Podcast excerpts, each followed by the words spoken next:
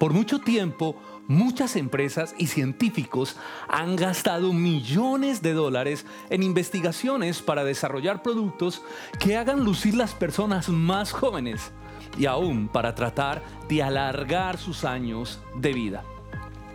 Parece que en el corazón humano hay un profundo deseo por permanecer joven y por permanecer en este estado muchos años de vida. Bueno, yo te quisiera preguntar a ti eh, en esta hora, ¿te gustaría a ti permanecer joven por mucho más tiempo? ¿Qué pensarías si te dijera que el elixir de la eterna juventud ha sido por fin descubierto? Y que no ha sido solo descubierto, sino que es gratuito y está al alcance de todos. ¿Tú estarías dispuesto a adquirirlo? Muy bien, bienvenidos a este mensaje que he titulado El elixir de la eterna juventud.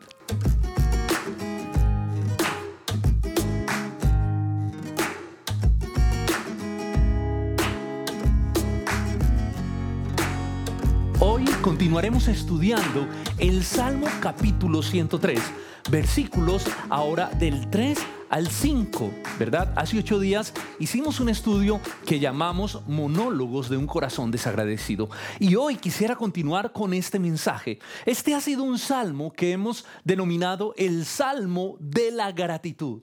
Y hoy vamos a estudiar los tres ingredientes que componen la fórmula del elixir de la eterna juventud del que les estoy prometiendo hablar en este día. Y quiero arrancar con el primer ingrediente que nos muestra este salmo para vivir una vida de eterna juventud. El primer ingrediente es experimentar el perdón de Dios. Definitivamente, este es el elemento primario, es el elemento fundamental que, del que está compuesta esta maravillosa fórmula. El versículo 3 del Salmo 103 nos dice, Él, hablando de Dios, es quien perdona todas tus iniquidades el que sana todas tus dolencias. Qué impresionante este versículo. En mi última predicación acerca del Salmo 103, les hablé que sería muy bueno que tuviéramos o que hiciéramos un cuadro que nos recuerde los hechos poderosos, los hechos bondadosos de Dios a lo largo de nuestra vida. Por aquello que decía uno de los versículos que tendemos a olvidar fácilmente sus beneficios, ¿verdad? Entonces, eh, ¿cuán bueno sería poder tener ese cuadro que es como un hito de los eventos que Dios ha hecho en nuestra vida? Eso lo expliqué en la predicación pasada, que trataré de dejarles una tarjetica para que la escuchen si no lo han hecho por acá. Muy bien. Y hablábamos que ese cuadro debería empezar con una escena, una escena de una cruz vacía y de una tumba vacía que nos recuerde el acto más grande de misericordia que Dios ha hecho por todos nosotros. Y ese acto es la muerte y la resurrección de su Hijo en la cruz del Calvario. Mira, si Dios no hiciera nada más en nuestra vida, si el Señor no nos bendijera con nada más, si el Señor ocultara su rostro de nosotros para no escuchar y responder nuestras oraciones, solo ese acto, solo ese maravilloso acto de la cruz sería lo suficientemente grande como para que viviéramos una vida llena de gratitud, una vida llena de alabanza y de honra a nuestro buen Dios. Y es que nada mejor que el perdón para despertar gratitud en el corazón de alguien, para sentirse inmensamente agradecido. Sobre todo, hermanos, cuando es una deuda impagable. Yo te quiero colocar un ejemplo. Vamos a suponer que tú tienes una deuda con un banco, una deuda que excede los mil millones de pesos. Eso sería casi que una deuda impagable para muchos de nosotros, ¿verdad? Y que Obviamente no pudiste cancelarla porque se acumularon intereses tras intereses y por esta razón el banco ha emitido una orden de, embargo en tu contra, donde vas a perder tu casa, donde vas a perder tu automóvil, donde vas a perder tus electrodomésticos, tus muebles, donde vas a perder todos tus bienes. Cuando de repente te llega una carta del mismo banco diciéndote que tu deuda ha sido cancelada, que alguien pagó esa tremenda deuda por ti, ¿cómo te sentirías? Ahora, lo más interesante de esa historia es que tú empiezas a investigar quién fue el que canceló la deuda y te das cuenta que quien pagó esa deuda es una persona a la que tú toda la vida le has hecho muchísimo daño. Así que la pregunta que tengo para hacerte es, ¿cuál sería tu reacción? ¿Cuál sería tu actitud con esa persona que te pagó tu deuda? Mira, suena chistoso, pero algo increíblemente más grande que esto fue lo que pasó en la cruz del Calvario. Dios, el Dios al que tú y yo habíamos ofendido profundamente con toda nuestra vida, el Dios que había emitido una orden de condena eterna contra nosotros, ese mismo Dios decidió enviar a su Hijo a morir en una cruz en lugar nuestro, por nuestro pecado, para pagar una deuda impagable que teníamos con Él. Así que esto no es una escena de ficción, esto es una escena real. Esto pasó con tu vida, esto pasó con mi vida. Dios envió a su Hijo para pagar la deuda. El acto de misericordia, este acto de misericordia debe ser la base para vivir cada segundo de nuestra vida rendido con una actitud de adoración y de gratitud a nuestro Dios. Por eso el Salmo dice, Él es quien perdona todas tus iniquidades. Y eso fue posible gracias a lo que sucedió en la cruz del Calvario por nosotros. Mira, pero la misericordia de Dios no solo se expresa de esa manera tan tangible en este gran evento de la cruz del Calvario, ella también se manifiesta cada día de nuestra vida en la que Dios sigue perdonando nuestros pecados cuando nos arrepentimos. Dios sigue siendo bueno. Dios sigue perdonando nuestra maldad. Los seres humanos hemos sido profundamente afectados por el pecado. Luchamos contra él. Vivimos crisis profundas en nuestra vida. Diariamente estamos pecando de pensamiento, palabra, obra, omisión, de actitud contra nuestro Dios. Y Dios sigue perdonando nuestra vida cuando nos arrepentimos. Así que el perdón divino es una experiencia diaria para cada hijo de Dios, para cada uno de nosotros. Lo vivimos y lo experimentamos todos los días de nuestra vida. Déjame decirte que no existe ningún pecado, ninguno, por aterrador que sea, que escape de la gracia de Dios y de la sangre que fue derramada en la cruz por nosotros. A mí me, maravilla profundamente cuando la palabra de Dios afirma que Él es rico en misericordia. No dice solamente que Él es misericordioso, sino que Él es grande en misericordia, que Él es rico en misericordia. Y su riqueza es de tal magnitud que puede perdonarlo todo, todo, todo lo que te imagines. Ah, excepto del pecado imperdonable Aquel que rechaza esta gracia, aquel que desprecia el precioso sacrificio de la cruz del Calvario, aquel que desprecia el testimonio del Espíritu de lo que Jesús hizo en la cruz del Calvario, el que desprecia esta gracia, no tiene ningún perdón de parte de Dios. No sé si ustedes recuerdan el ladrón de la cruz. Habían dos ladrones, ¿verdad? Uno experimentó la gracia, el, el otro la rechazó.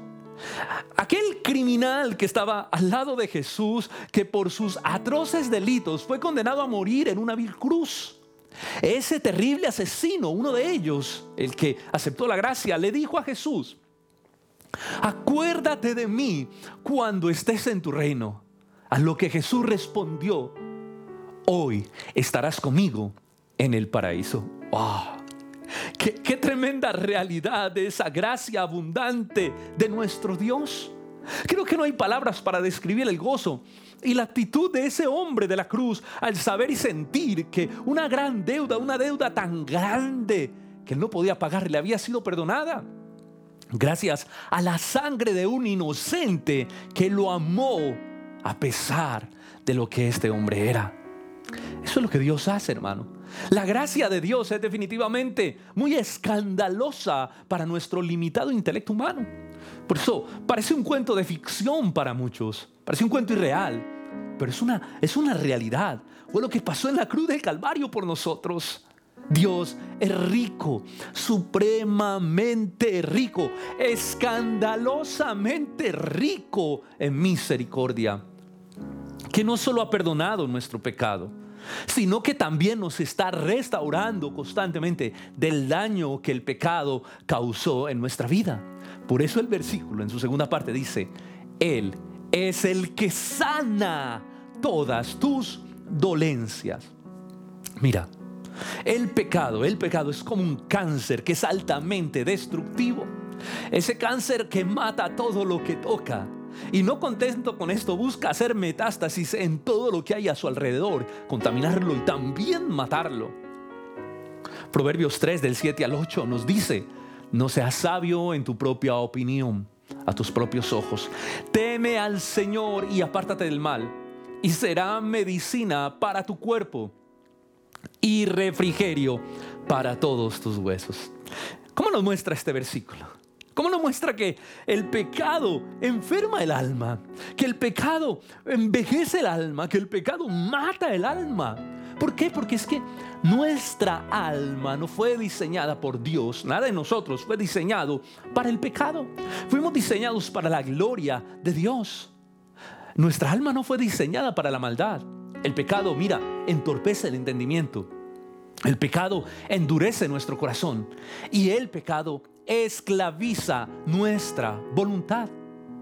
Es interesante que aquello que el ser humano más anhela, que es el pecado, es lo que brutalmente más lo destruye. Es por eso que cuando Cristo llega a nuestra vida, el Señor arranca de raíz ese amor por el pecado y nos hace consciente de su terrible daño destructivo y no solo eso, sino que cambia nuestra naturaleza, cambia ese deseo, esa pasión interna pecaminosa y coloca un anhelo por las cosas de Dios. Eso es nacer de nuevo. Esa es la nueva naturaleza que implanta el Espíritu Santo en nosotros. Cuando creemos en Cristo, el Espíritu Santo viene a nuestra vida para producir una profunda restauración en todas aquellas áreas que fueron afectadas por el pecado. Y déjame decirle, y déjame decirle que son prácticamente todas, porque el pecado destruye todo a su alrededor.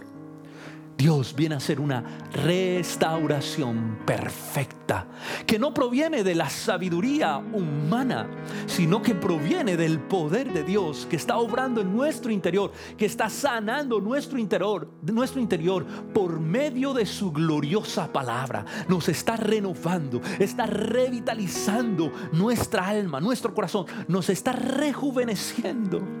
Mira, todo, absolutamente todo es restaurado cuando Cristo viene a nuestra vida. Nuestras finanzas, nuestras emociones, nuestra espiritualidad, nuestra familia, todo, absolutamente todo. Dios viene a restaurarlo.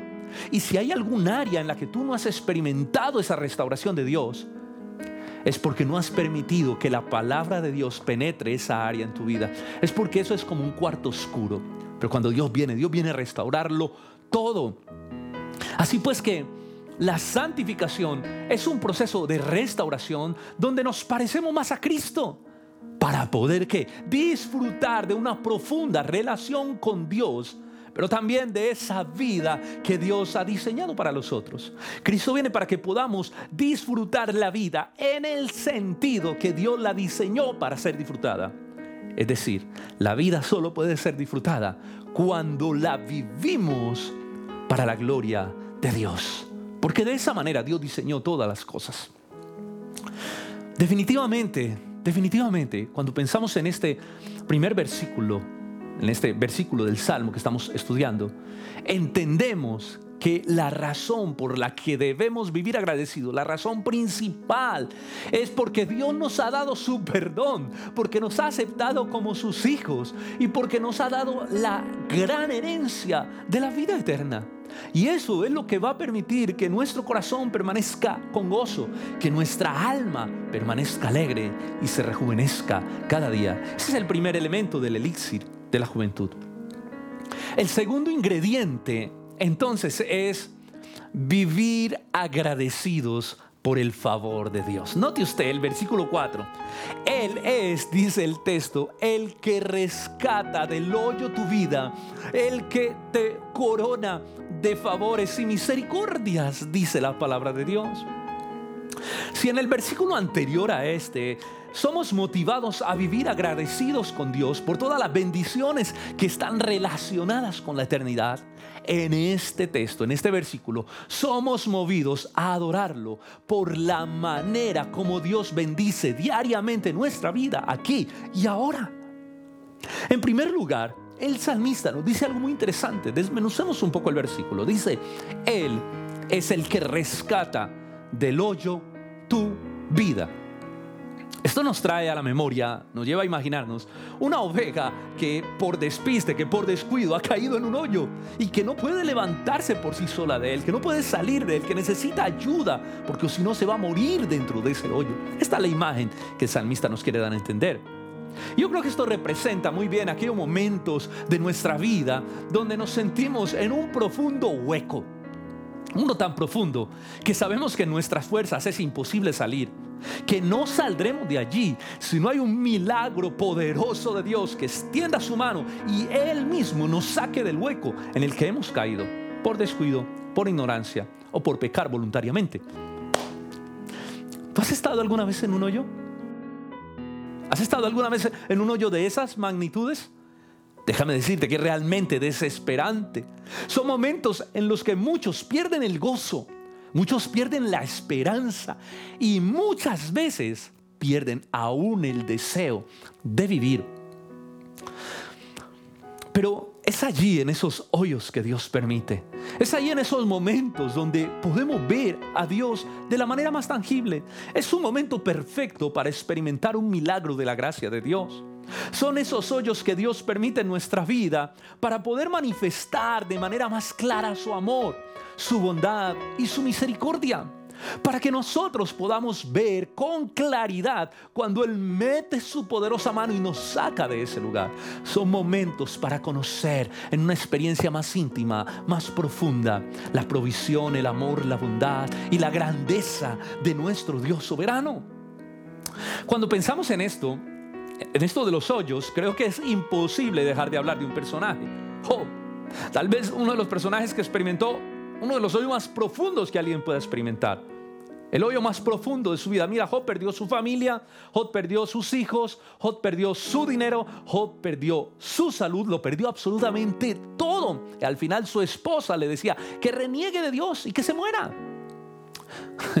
Pero Job, Job, allí, en su hoyo, en su hoyo profundo, que Dios había permitido que Satanás le cabe para probarlo. En ese hoyo profundo de la soledad pudo ver cómo el amor de Dios le levantaba en medio de todo esto y pudo conocerlo de manera más profunda. Es impresionante. Por eso Job termina al final del hoyo exclamando, de oídas, yo te había oído, más ahora, más ahora, en este hoyo, mis ojos te ven. Es impresionante lo que un hoyo puede producir en un corazón que es fiel a Dios. Yo no sé cuán profundo sea el hoyo en el que tal vez te encuentras, el que estás enfrentando, pero yo sí sé que Dios tiene un propósito con ese hoyo en tu vida y que si tú permaneces con fe, confiado en el carácter y en la palabra de Dios, no solo vas a salir de tu hoyo, sino que vas a salir diferente. Vas a salir renovado. Ahora hablamos, vamos a hablar un poco de esto. Vas a salir más maduro y vas a salir con una relación más fuerte y más íntima con Dios si permaneces con fe en el hoyo. Por lo tanto, mira lo que hay que hacer para que esto suceda.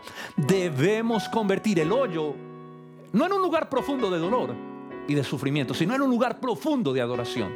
Ustedes recuerdan a Pedro y a Silas cuando fueron encarcelados en Hechos 16, 25, cuando en medio de ese hoyo donde fueron metidos de la cárcel, empezaron a cantar y convirtieron su hoyo en un lugar de adoración, su hueco en un lugar de alabanza. Ustedes pueden ver en la historia cómo Dios terminó obrando a su favor por la fe de estos hombres que no se desesperaron en medio del hueco. ¿Recuerdan ustedes a Habacuc y sus palabras? Habacuc 3:18. Aunque la higuera no florezca, esto es cantar en medio del hoyo.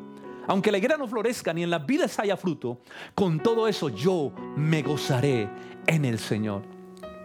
La pregunta es, entonces, ¿qué tenemos que hacer en medio del hoyo, de la desesperación, del dolor, del sufrimiento, de la tristeza?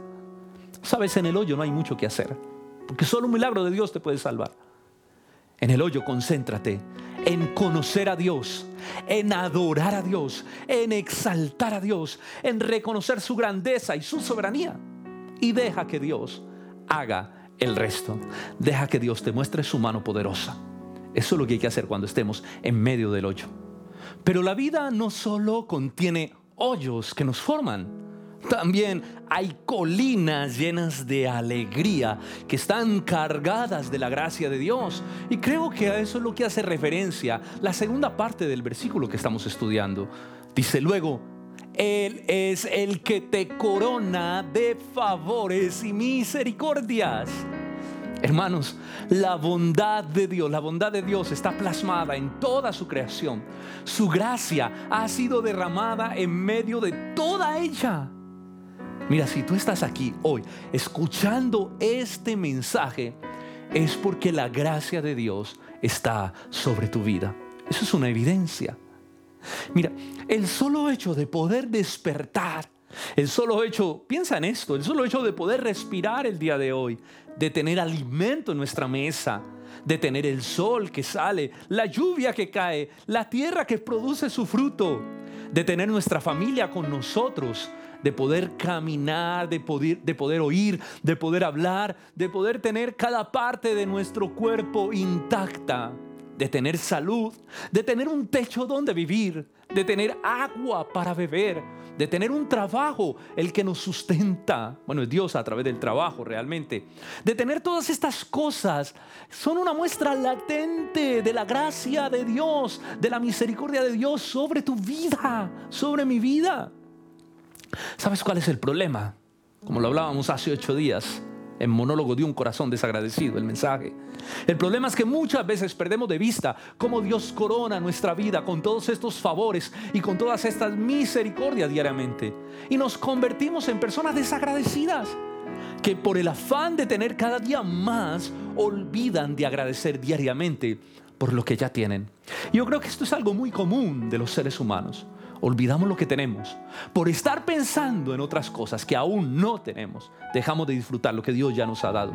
Entonces dejamos que nuestra vida sea sumergida en un sentimiento de insatisfacción y de ingratitud, que producen precisamente un envejecimiento prematuro del alma, que hacen que nuestra alma se envejezca, desfallezca con todo este afán y toda esta ansiedad.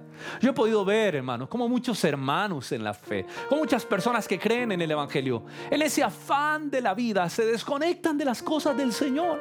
Porque ya no tienen tiempo para Él, ya no tienen tiempo para el Señor, no tienen tiempo para congregarse, no tienen tiempo para discipularse, no tienen ni siquiera tiempo para hacer su devocional. Ellos están corriendo la misma torpe e ilusoria carrera, como lo dice un autor, de ratas de la vida. La misma carrera que corre el mundo una carrera simplemente por la supervivencia. Ellos parece que han olvidado las palabras de Jesús que dijo, mas buscad primeramente el reino de Dios y su justicia y todas estas cosas serán añadidas. No vemos la añadidura porque estamos corriendo detrás de ellas y dejando de lado el reino de Dios y su justicia. Y no solo no vemos la añadidura, nuestra alma envejece. A la vez que lo hace también nuestra vida espiritual, aún nuestro físico aún nuestra salud, aún nuestra familia. Porque Jesús dijo, separado de mí, nada podéis hacer, no hay vida fuera de Dios. Es por esto que la palabra de Dios nos exhorta a vivir una vida de agradecimiento constante por medio de algo que Pablo llama el contentamiento. El contentamiento es una vida llena de gratitud. Primera de Timoteo, capítulo 6, versículo del 5 al 11, lo quiero leer para ustedes. Este maravilloso consejo que Pablo le da a Timoteo, donde le dice, pero gran ganancia es la piedad, buscar a Dios acompañada del contentamiento, porque nada hemos traído a este mundo y sin duda nada podremos sacar. Así que teniendo sustento y abrigo, estemos contentos con esto. Porque los que quieren enriquecerse caen en tentación y lazo y en muchas codicias necias y dañosas que hunden a los hombres en destrucción y en perdición. Porque la raíz de todos los males es el amor al dinero, el cual codiciando algunos se extraviaron de la fe y fueron traspasados de muchos dolores. ¿Alcanzan a entender ustedes el contexto en el que se halla el hecho de que muchos aman, tienen un amor profundo por el dinero que los extravía de la fe. Es en un contexto de ingratitud. Es en un contexto donde hay un alma desesperada que no está contenta con lo que tiene y que está ansiosa cada día por tener más. Así que pierde de vista todo lo que Dios le ha dado y deja de ser agradecido. Se olvida, como dice el salmista, de los beneficios que Dios le ha dado, de los favores y las misericordias de la cual Dios le ha coronado y empieza a vivir una loca carrera por la supervivencia. Aprendamos siempre, hermanos, a reconocer la bondad de Dios en los detalles más pequeños de la vida, a disfrutar de aquel que nos corona de favores y misericordias cada segundo de nuestro tiempo. Ese, déjeme decirle, es el segundo elemento del elixir de la eterna juventud. Ahora pasamos a nuestro tercer elemento. Y aquí ya entramos más a fondo en lo que quería hablarles. La fórmula de este, de este elixir de la juventud. El tercer ingrediente es reconocer que solamente en Dios hay renovación. No hay ningún producto mágico, no hay ningún elemento mágico, no hay ninguna dieta mágica. Solamente Dios puede renovar nuestra vida. Versículo 5 es muy interesante. El que sacía de bien tu boca, de modo que te rejuvenezcas como el águila, dice el salmista. ¿Has notado que en la vida hay jóvenes que parecen viejos y hay viejos que parecen jóvenes? ¿Te has encontrado con ese tipo de personas? Mira, la vejez está asociada normalmente con el cansancio, con la fatiga, ¿verdad? Mientras que la juventud está relacionada constantemente con la fuerza, con el vigor, con la fortaleza, con el deseo de vivir con intensidad todo lo que se hace. Y déjeme decirle que se puede ser viejo con entusiasmo y con ganas de vivir. Y se puede ser un joven también agotado, pesimista, cascarrabias y sin deseo de existir. Un joven cuya alma ha envejecido. Mira, el mundo, lo dije al principio en la introducción, el mundo anda buscando desesperadamente encontrar la, la fórmula del elixir de la eterna juventud. Están buscando la fórmula.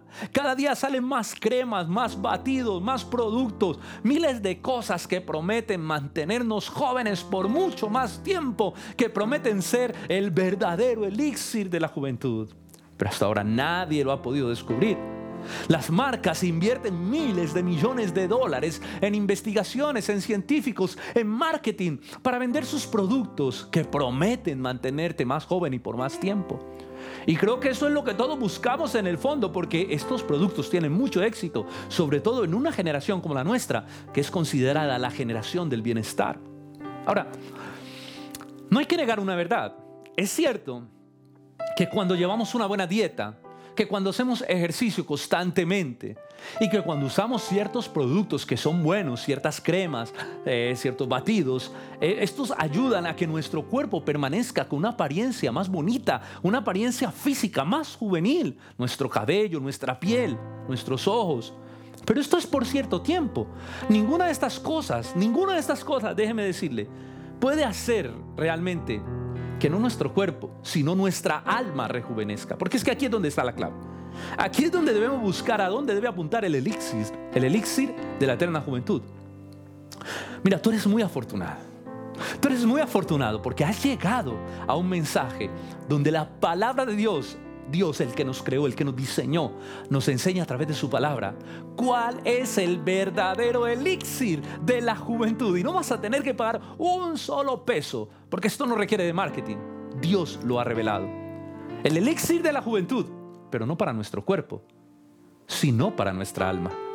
Porque tarde o temprano este cuerpo, este estuche envejecerá por más cremas, productos, este cuerpo envejecerá y perecerá con todos sus productos, sus cremas, sus dietas, con todos los ejercicios, los batidos que tengamos encima. Pero nunca olvides que tu alma, que mi alma es eterna. Y es esta la que necesitamos que se mantenga joven.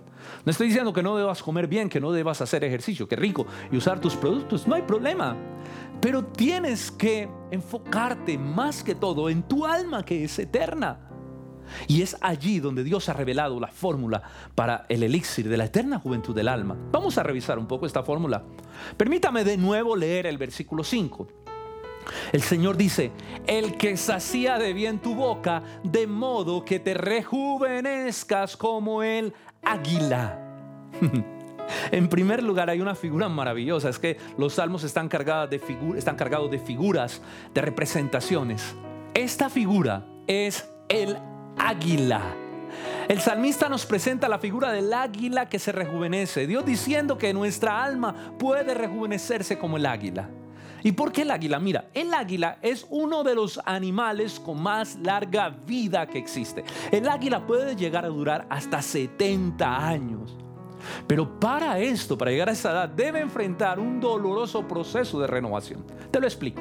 Más o menos a la edad de 40 años, las garras del águila son tan pesadas y tan largas que él no puede agarrar a su presa. Su pico se ha hecho tan curvo y tan pesado que amenaza contra su pecho. Y sus plumas se han hecho tan viejas y tan débiles que se le dificulta volar. Entonces el águila enfrenta una crisis, una difícil decisión, dejarse morir o enfrentar un duro proceso de renovación que dura alrededor de 150 días en lo que dura su renovación donde el águila busca y acude a un hueco. Recuerdan el capítulo, los versículos anteriores, acude a un hueco, a una montaña rocosa, donde ella pueda golpear su pico contra las rocas, golpear su pico hasta arrancarlo por completo, hasta que caiga. Luego con su pico nuevo que crece, ella empieza a arrancar sus viejas uñas y por último, una a una, sus viejas plumas, después que ha crecido el nuevo pico. Después que han crecido las nuevas uñas y el nuevo plumaje, el águila alza vuelo por otros 30 años más. Y dicen los expertos que son los años más gloriosos que vive un águila. Qué bonita anécdota. Y esto es lo que nos habla el versículo. La Biblia está diciendo que Dios te rejuvenecerá, que Dios nos rejuvenecerá como el águila, pero en nuestra alma. Tal vez este es un proceso que sea muy doloroso.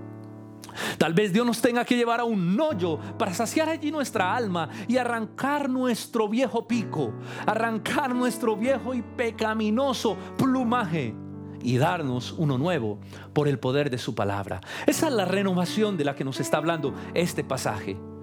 Desde el momento en que Dios llega a nuestra vida y nos da esa nueva naturaleza, es desde allí que realmente empiezan los años más gloriosos de nuestra vida. En segundo lugar, nos está diciendo que hay una comida que podemos dar a nuestra alma que va a hacer que ella se rejuvenezca. Volvamos a leer el versículo 5 el que sacía de bien tu boca, hablando de Dios, de modo que te rejuvenezcas como el águila. Hay algo que Dios nos da para alimentarnos que hace que nuestra alma se rejuvenezca.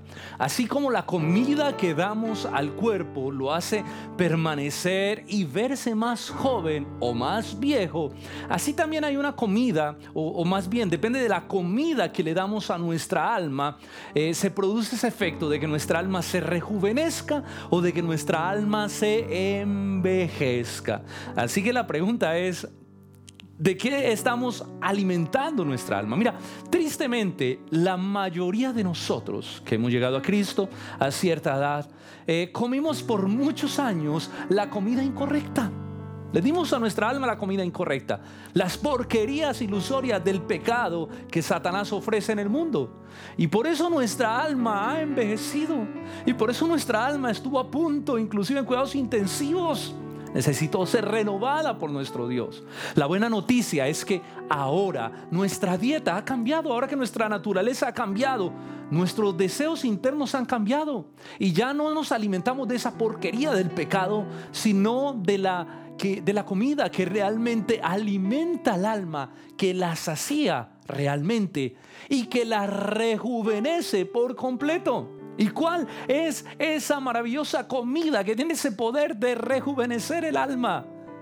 Déjame decirte que esa comida es la gloriosa palabra de Dios. Aquí es donde realmente se encuentra el tan anhelado, el tan buscado elixir de la juventud, de la palabra de Dios, la que nos rejuvenece. La palabra de Dios tiene el poder de renovar nuestro torcido y peligroso pico, de renovar nuestros viejos y desgastados plumajes, para darnos un corazón y un alma renovadas, llenas de vida y con un profundo sentido de gozo y un deseo de vivir, pero vivir bien, vivir para la gloria de Dios. El apóstol Pablo reconoce esto que pasa en nuestra alma cuando dice en 2 Corintios 4:16, por lo tanto, no desmayamos, dice él.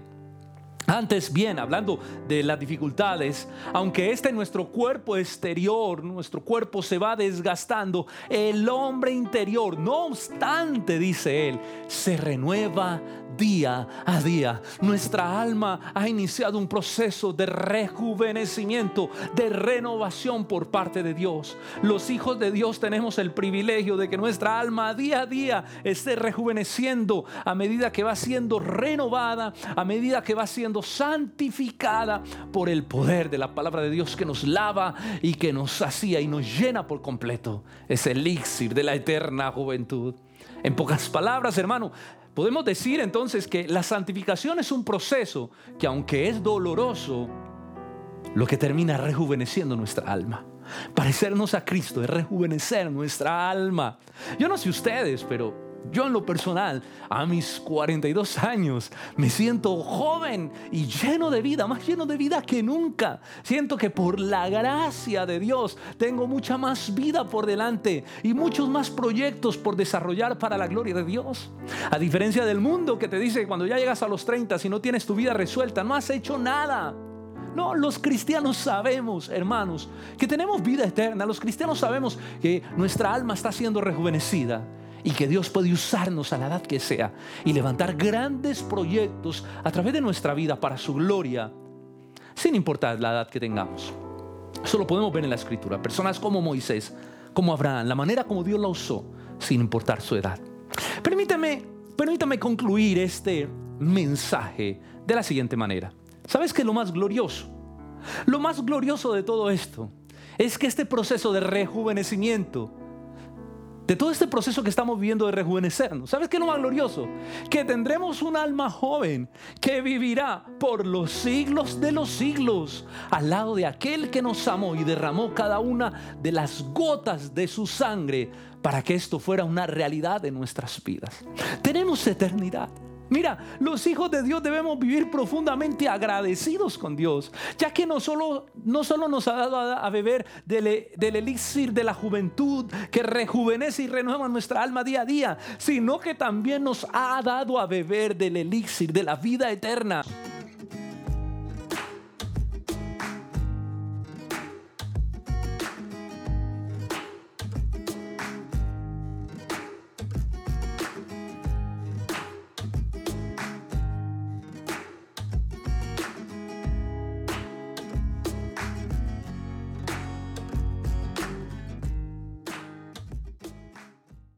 Bueno, queremos agradecerte por haber escuchado la predicación y haber llegado al final de ella.